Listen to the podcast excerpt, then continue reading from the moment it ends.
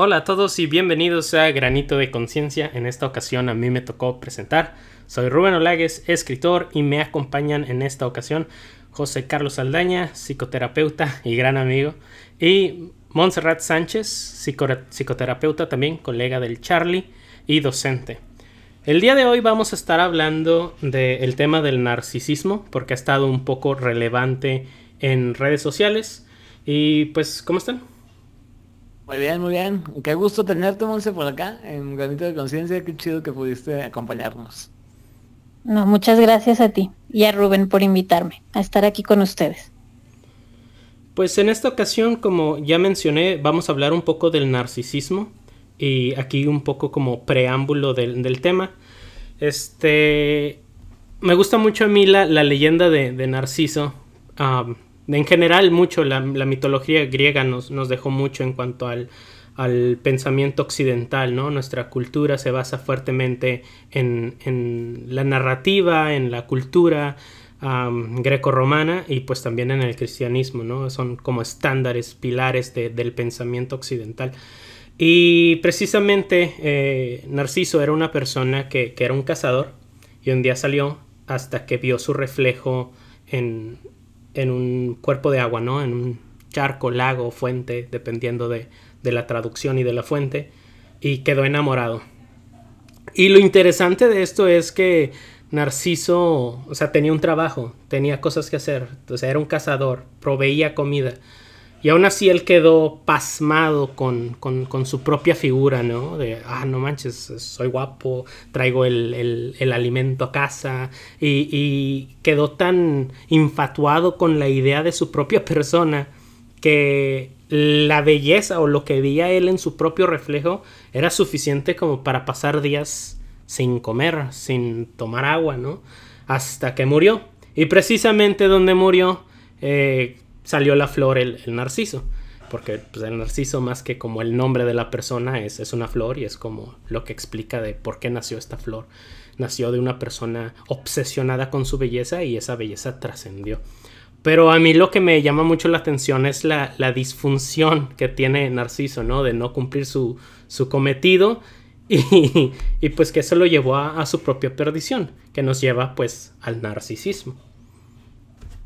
Y, sí, fíjate que, digo, el, mito es muy, muy padre y pues claro que nos da el, origen, ¿no? De muchas conductas que, que, luego ya se catalogan de una manera más clínica en un trastorno de personalidad que actualmente, eh, seguramente estás de acuerdo conmigo, Monse, Rubén, que es uno de los trastornos como más populares, ¿no? Dentro de redes sociales y, pues no sé, internet en general, como que agarraron al trastorno narcisista y ahorita te puedo asegurar que un buen porcentaje de las parejas que tienen problemas han diagnosticado a su, a su pareja como, como narcisista, ¿no? Hay un montón de material por ahí donde de repente está esta parte, ¿no? De que no, pues sí, eh, mi pareja es narcisista porque eh, es grosero conmigo, casi casi, no sé, cualquier tipo de, de síntoma, cualquier tipo de rasgo cualquier cosita que se parezca un poco al trastorno narcisista, ya lo están diagnosticando bien frecuentemente, ¿no? Bueno, y haciendo un diagnóstico como, pues, de manera muy superficial, pero a veces este, catalogando, ¿no? A la persona, cuando pues es algo más serio, ¿no? Es algo muy, muy serio hablar de un trastorno narcisista y que realmente requiere, pues, de bastante cuidado el ofrecer un diagnóstico, ¿no? Como bien menciona en el mito, este, Rubén, o sea, es un trastorno o es en el mito tiene consecuencias fatales, ¿no? Esta situación. Y la verdad en el día a día toparte con una persona narcisista es algo que pues puede traer mucha disfuncionalidad a, a cualquier tipo de relación y que pues no es tan simple como simplemente decir, ay, tienes un rasgo, ya te convierte en una persona narcisista. Pero, pues tú cómo has visto esto, Monse? Mm, he visto mucho contenido en redes sociales que justamente aborda esto de las relaciones narcisistas. Y, creo que, estamos en un punto en que, para bien o para mal, hay mucha información.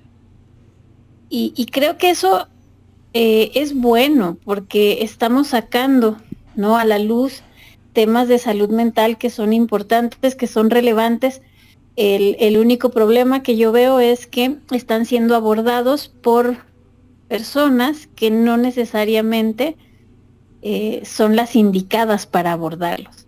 O sea, no todos los influencers que están abordando estos temas de relaciones narcisistas o de cómo, cómo nos estamos relacionando con personas con algún tipo de trastorno de personalidad, no todos estos influencers están formados para hacer este tipo de, de difusión o de divulgación. Entonces, te digo, creo que para bien o para mal hay mucha información, sin embargo, sí creo que debe ser información que, que debe ser presentada por, pues, por personas que estén preparadas para ello, ¿no? De manera que podamos sí hacer una, una labor importante eh, de, de difusión de este tipo de información, pero también dejar en claro que hay ciertos aspectos que deben ser tratados en un espacio específico, que es el espacio terapéutico, por personas que están capacitadas, que están formadas para hacerlo, más allá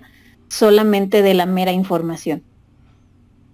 Sí, claro, ¿no? Y, se requiere algo mucho más profundo, una, una evaluación realmente hecha este, de manera muy, muy cuidadosa, ¿no? Para diagnosticar este tipo de, de trastornos, tal cual, no hablar de trastornos.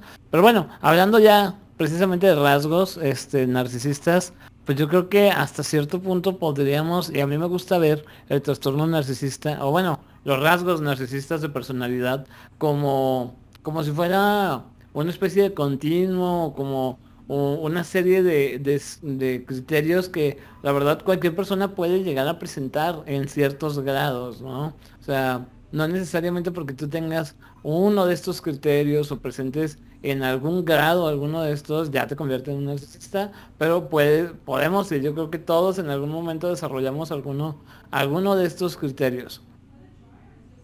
Sí, yo creo que sí. Es, es, es interesante verlo así como dices, ¿no? Como un continuo, como parte de un espectro, ¿no?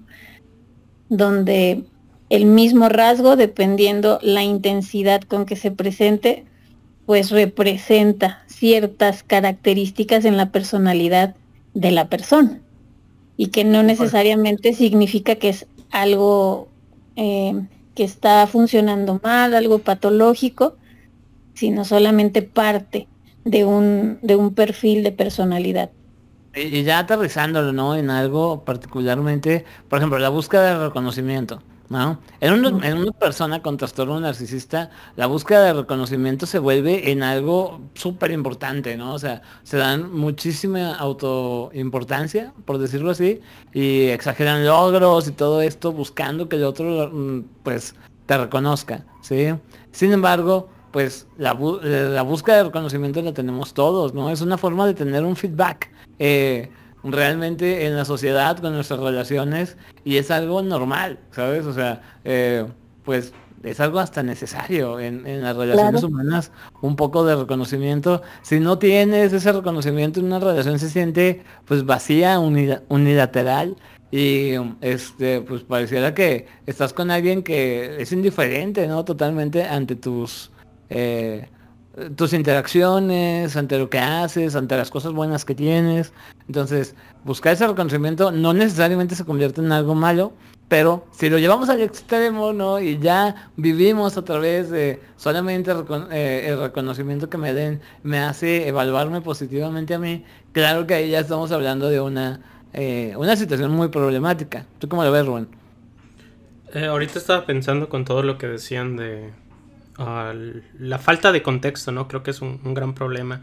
Está muy bien que haya ese contenido o de que se cree contenido para generar conciencia y atención al problema, pero precisamente por esta falta de contexto o perspectiva de parte de un profesional, ah, pues se, se, pierde mucho de eso, ¿no? Y como tú dices, este son rasgos que, que pudieran verse en cualquier persona. Entonces creo que eso lleva mucho a la...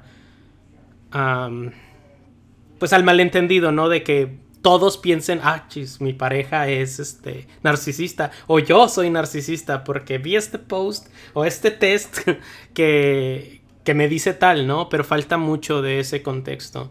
Y creo que también en parte, volviendo un poquito a lo de, a lo de la leyenda de, Narciso, creo que eso precisamente ha hecho que mucha gente romantice eso. Lo mismo que pasa con, con el exceso de información que hay sobre romantizar la felicidad o, la presión que generan las redes sociales para que siempre estés feliz, creo que de cierta manera algo parecido pasa con, con, con, la depresión o con el narcisismo y con muchos trastornos, en donde la gente empieza a romantizarlo y dice, pues sí, soy narcisista y que lo empiezan a llevar como cierta medalla, incluso eso pues agrava el problema, ¿no? Y se me hace como muy interesante todo, cómo complican las cosas las redes, ¿no? Sí, sí, totalmente, porque de repente ya es algo como que hasta lo porto con orgullo, ¿ah? Este, cuando probablemente hablamos de un problema que trae repercusiones en la vida y en la funcionalidad de, de las personas, ¿no? Entonces, este, pues bueno, una cosa muy importante, cuando hablamos de un trastorno de personalidad, normalmente nos referimos a una, em, a una problemática que ya tiene un buen tiempo acompañando a la persona. De hecho, un trastorno de personalidad no se puede diagnosticar, ni podemos decir que un adolescente o un niño tiene un trastorno de personalidad. Forzosamente tiene que ser un adulto. Y fíjate, una cosa bien interesante, este tipo de conductas tienen que haberse presentado mínimo por cinco años, ¿sí? De la vida de la persona. Este, que ya se vuelve como un rasgo de su personalidad, ¿de acuerdo? O sea, ya nos habla de que la persona normalmente actúa de esta forma y lo vuelve predecible. Una persona narcisista ya diagnosticada con un trastorno de personalidad es predecible que va a actuar con un montón de grandiosidad, ¿no? Este, exigiendo esta admiración excesiva. Entonces, si lo vuelve predecible, ¿qué va a pasar si metemos a una persona narcisista? A un grupo de personas desconocidas, probablemente esta persona va a empezar a actuar como buscando el reconocimiento de los demás, empezando a eh, presumir sus logros y eh, siendo pretencioso, en otras palabras, ¿no? Eh, pero lo vuelve predecible, ¿sabes? O sea, actúa de una forma sistemática y la repite durante, bueno, todo el tiempo. O sea, la está presentando todo, todo el tiempo. Entonces es una cosa que a mí me parece muy importante en este tipo de, diagnósticos, o sea, la medida del tiempo. Y no solo la medida del tiempo, Charlie, también esto que mencionas y que pudiéramos traducir como, como un patrón que se generaliza a cualquier situación, ya sea personal, ya sea social, y que se vuelve rígido justamente ahí es donde empiezan los problemas, ¿no? Porque al ser un patrón rígido que se presenta en cualquier situación con cualquier persona, es donde comienza a aparecer la disfunción, cuando comienzan a aparecer los problemas con las demás personas. Porque habrá contextos en los cuales estas características narcisistas tengan sentido, tengan una función, y tengan cierto beneficio. Sin embargo, habrá otros contextos donde definitivamente ya no caben. Y es donde la persona comienza a tener problemas para adaptarse a esas circunstancias o a esos contextos. Eso que dice está muy padre porque pues es el clásico, es que así soy, ¿no? Ahí es cuando se vuelve rígido y pues ahí es cuando la persona por tanto tiempo pues ya es tan íntegro de su personalidad, de su identidad, que, que, dice o lo acepto o lo cambio, ¿no? Y en la mayoría de las veces, o en este caso, pues todas va a inclinarse por pues aceptarlo, ¿no? Así soy, no es algo que deba de cambiar, al contrario, tú es algo que, que debes de aceptar. Y ahí es cuando pues se presenta esto que, que mencionan. Ah, algo que quería preguntarles a los dos es este porque estamos hablando como de, de la persona en sí, de la persona que es narcisista, pero hablando como de la disfunción, ¿cómo afecta esto a la pareja? ¿Me ayudas con esa pregunta? pues es que, bueno, yo creo que si todos eh, hacemos un ejercicio de imaginación en el cual nos, nos situamos como pareja de una persona que está siempre muy absorto en sí mismo, que cree que tiene derecho a todo, que las reglas no aplican para esa persona, puede llegar a ser, eh, a degradarnos, que es demandante, que es desconfiado, que es perfeccionista, que cree que es mejor que todos, ¿no? Que busca constantemente esta aprobación, que se le dificulta mucho ser empático. Mm, yo creo que si todos nos imaginamos siendo pareja de una persona que tiene estas características, yo creo que sí podemos vislumbrar que la relación de pareja va a ser cansada de entrada, va a ser muy cansada. Y esto por, por, estas, por estas características. Al dificultarse la empatía, se dificulta el poder ver a la otra persona como una persona con necesidades, con sentimientos propios, em, con, con dolores, con defectos, y generalmente se tiende como a cosificarla. O sea, yo te veo como una cosa que sirve para mis fines. Y en cuanto dejes de servir para mis fines, pues voy a comenzar a no tratarte como siempre te trato. Entonces, son relaciones muy difíciles, son relaciones donde estamos hablando ya de, de interacciones que tienden a ser violentas. Pero algo bien importante y que es justo como el tema nuclear alrededor del cual gira todo el contenido del cual hablábamos hace, hace unos minutos es, no todas las relaciones con una persona narcisista este, son, son relaciones eh, violentas o no violentas en el sentido de una relación con una persona que sí raye más en, en lo psicópata, en lo sociópata el narcisista lo que está buscando, lo que está defendiendo es, es su imagen, es eh, el cómo se ve él, el cómo se siente él a partir de esa relación. No hay tanto una necesidad de hacer daño como podría ser el caso de una relación con una persona que sea un sociópata, un psicópata. O sea, el narcisista está defendiendo su punto.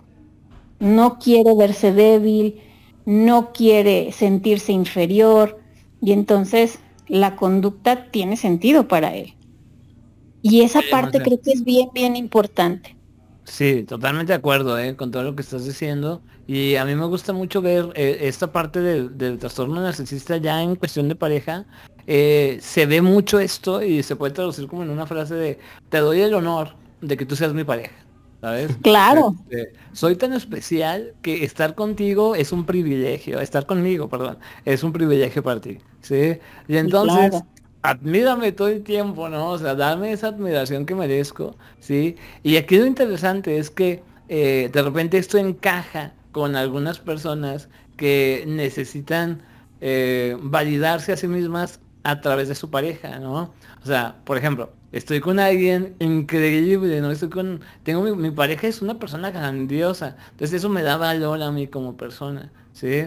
Entonces, es una dinámica ahí bien interesante porque sí, o sea, yo mm, voy a estar contigo mientras me estés reflejando lo grandioso que soy y eh, tú, eh, la otra persona, vas a valer porque estás con esa persona, ¿sí? Este, y entonces eso me otorga cierta importancia también a mí y me puedo sentir bien estando en una relación con una persona narcisista si encajo desde ese punto de vista, ¿no? Eh, normalmente se da mucho este tipo de dinámicas de una persona narcisista con alguien dependiente, ¿sí?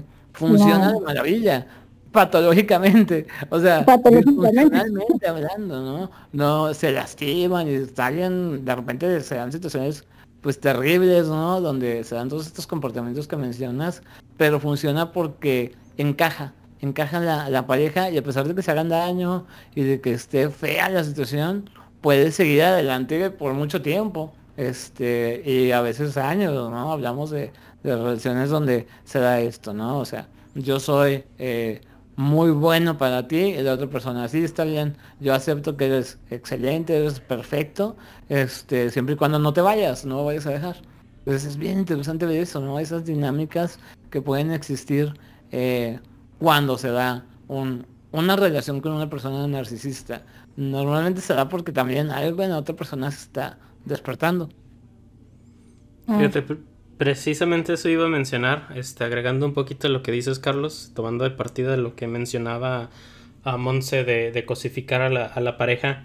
Este cliché del empresario que tiene la trophy wife, ¿no? El, tienes una persona que tiene como necesidad el reconocimiento y tienes a otra persona que pues es eso, ¿no? Es como el trofeo de lo logré en la vida, me está yendo bien en el trabajo, me está yendo bien como en lo profesional y encima tengo como eh, la pareja pues tal cual como eso, ¿no? Como, como lo que mencionábamos Monse, ya está cosificada y, y muchas veces viene de, de como ah, pues esta falta de identidad de que la pareja empieza a sentirse como yo paso mi valor como persona o mi identidad en, ser la esposa de esta persona exitosa o el esposo, la pareja de esta persona exitosa. Y si se va, pues, pues, ¿quién soy, no?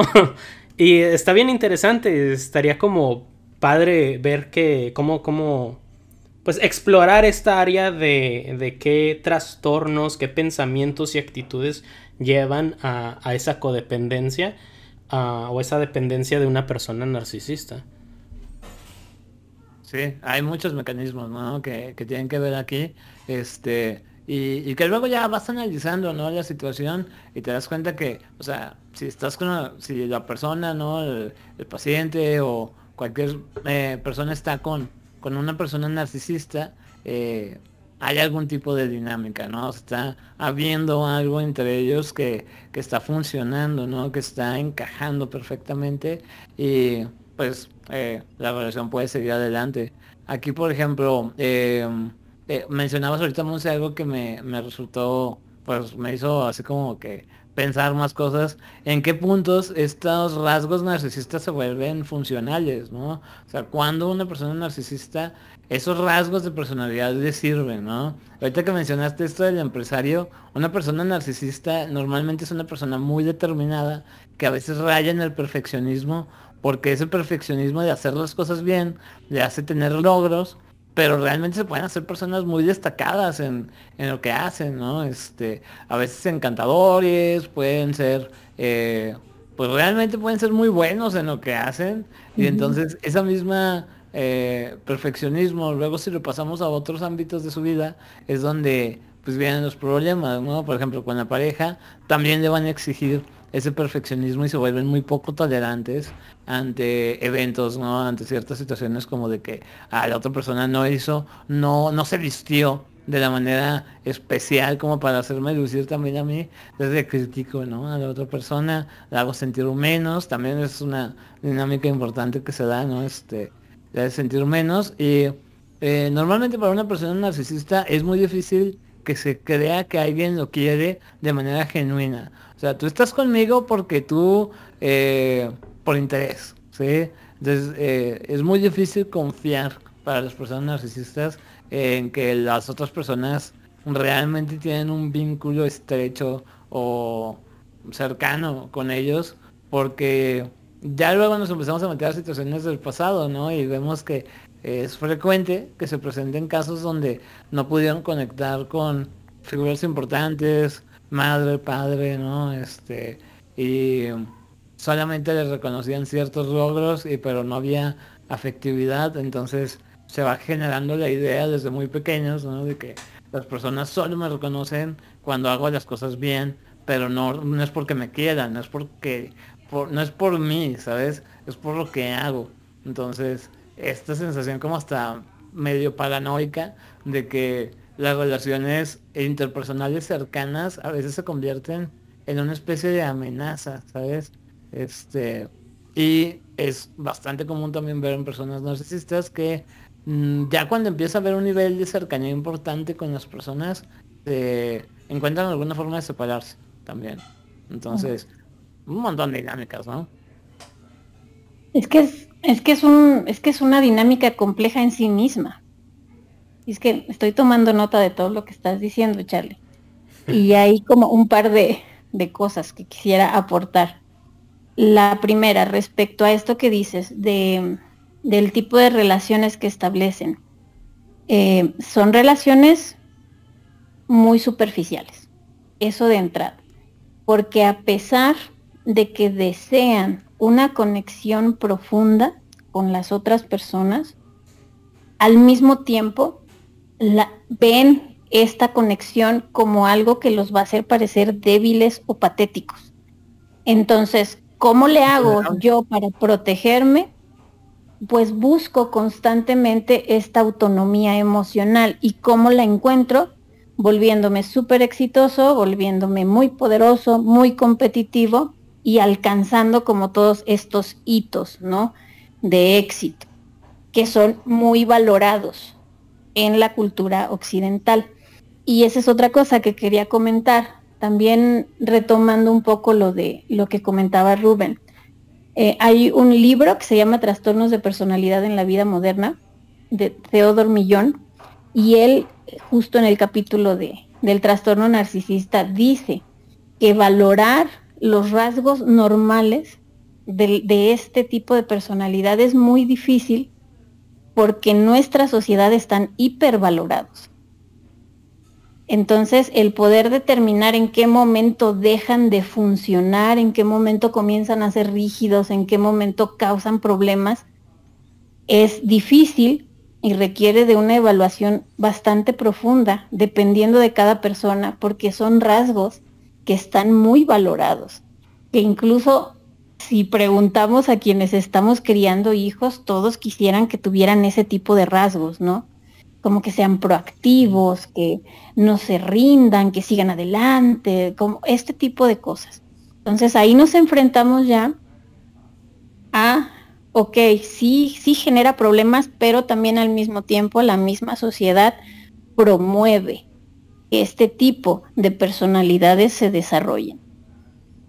Está bien interesante esa parte que, mencionas porque ah, también se puede aplicar, o sea, saliéndonos tantito como de la parte de, pareja, ah, por ejemplo, en estudios como de, animación, este, de, de videojuegos, cuando se hace la parte de reclutamiento, el otro lado de la moneda de lo que hablábamos en otro podcast del, síndrome de impostor de muchos artistas que no ven su propio valor, está como el, lado del narcisismo.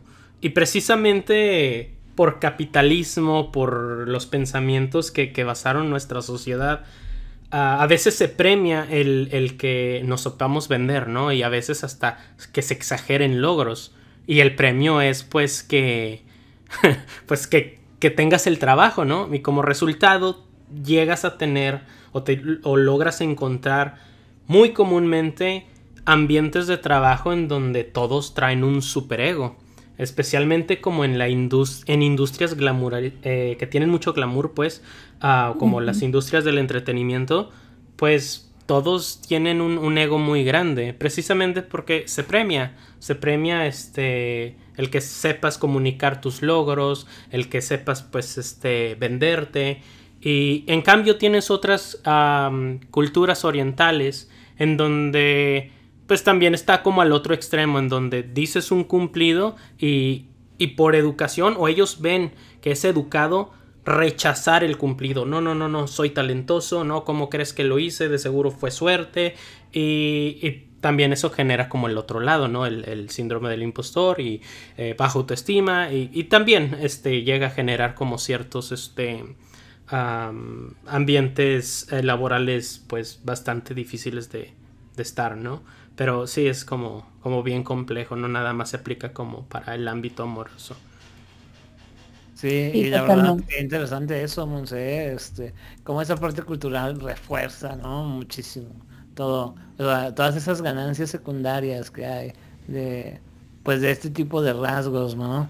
Este, y que sí, normalmente, pues la verdad, una persona narcisista puede desarrollar un montón de cosas y normalmente se pueden volver personas muy influyentes, muy poderosas, este, porque pues precisamente están preocupados por ese éxito, ¿no? O sea, es lo que los hace valer, ¿no? Básicamente y rechazan de manera eh, sistemática y categórica verse de verse vulnerables de cualquier, vulnerables claro Exacto. Esa vulnerabilidad es algo que jamás, o sea, es rarísimo que una persona narcisista lo haga. Generalmente una persona narcisista llega a terapia por un momento de vulnerabilidad. Y ahí es importantísimo aprovecharlo, ¿no? Este, porque de lo contrario es como que pues, yo jamás voy a necesitar ayuda, ¿no? Una persona narcisista difícilmente admite que, que necesita ayuda. Entonces, este, de repente llegan esos momentos donde hay una especie de quiebre, ¿no? En la persona, donde se da cuenta tal vez de que pues al final es una máscara, ¿sabes? Ese, esa grandiosidad, esta, este sentido de pedir reconocimiento, de, de portar tus logros, ¿no? Como, este, siempre ahí contigo, es una máscara de que pues, por dentro puede parecer muy paradójico, pero por dentro siento que no tengo las cosas necesarias para que alguien me ame. Entonces, eh, tengo que portar mis logros, tengo que portar todo esto para que las personas conecten conmigo y no se vayan. Si te fijas por dentro, realmente es algo, algo muy frágil, ¿no? La personalidad narcisista. Y entonces, eh, dentro hay un montón de vulnerabilidad y montones de, de emociones que pues, son muy contradictorias a lo que realmente están mostrando, ¿no? Casi todo el tiempo. Y eso me parece bien, bien importante. O sea, son personas que están sufriendo, eh, pero pues no lo reconocen. Y su forma de manejarlo, de sobrecompensar muchas veces este sufrimiento, eh, lo vuelve casi invisible ante la sociedad, ¿no? Pareciera que siempre están bien estas personas. Sí, no sé pues si, si recuerdas que nos daban como en las clases de, de la maestría que compartimos que nos decían que cualquier persona con un trastorno de personalidad al fondo tenía un niño que sufría, ¿no? Que había sido un niño con mucho sufrimiento, mucho, mucho sufrimiento. Que de alguna manera se las arregló para, su, para sobrevivir en ese contexto de mucho sufrimiento. Pero no solo sufrimiento, también podemos agregar abuso, negligencia, maltrato. En el caso específico de las personas que en su adultez desarrollan un trastorno narcisista, son niños a quienes les condicionaron el amor, ¿no? El afecto, el apego, que es una necesidad emocional básica de cualquier niño, está condicionado a que sean perfectos. O sea, está condicionado. Si tú eres, entonces yo te quiero. Imagínate lo difícil que debe ser para un niño crecer así.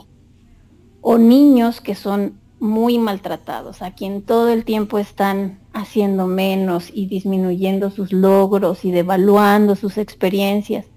La manera en que lidian con eso, pues es como mostrando la otra cara, ¿no? Yo acá soy el mejor, a mí nadie me alcanza. Entonces son infancias bien complicadas de adultos que se vuelven hiperautónomos porque ya vienen con esta idea de nadie va a cubrir mis necesidades, nunca. Entonces mejor evito contactar con eso, evito mostrarme vulnerable, como dices Charlie, y entonces cuando yo evito esta vulnerabilidad, lo que también estoy evitando ya de paso, pues es sentirme defectuoso, solo, avergonzado, y es donde salen estas máscaras que le permiten no solo lidiar con el malestar que trae, sino también protegerse de cualquier cosa que se pueda eh, eh, asemejar a esas circunstancias en las cuales esta persona creció.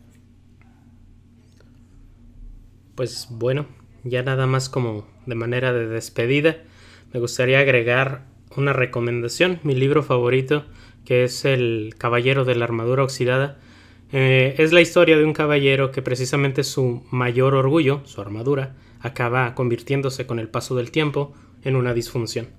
Y es un libro muy ligero, pero este, que te deja mucho. Y les aseguro que, si lo leen, eh, se van a quedar con un granito de conciencia.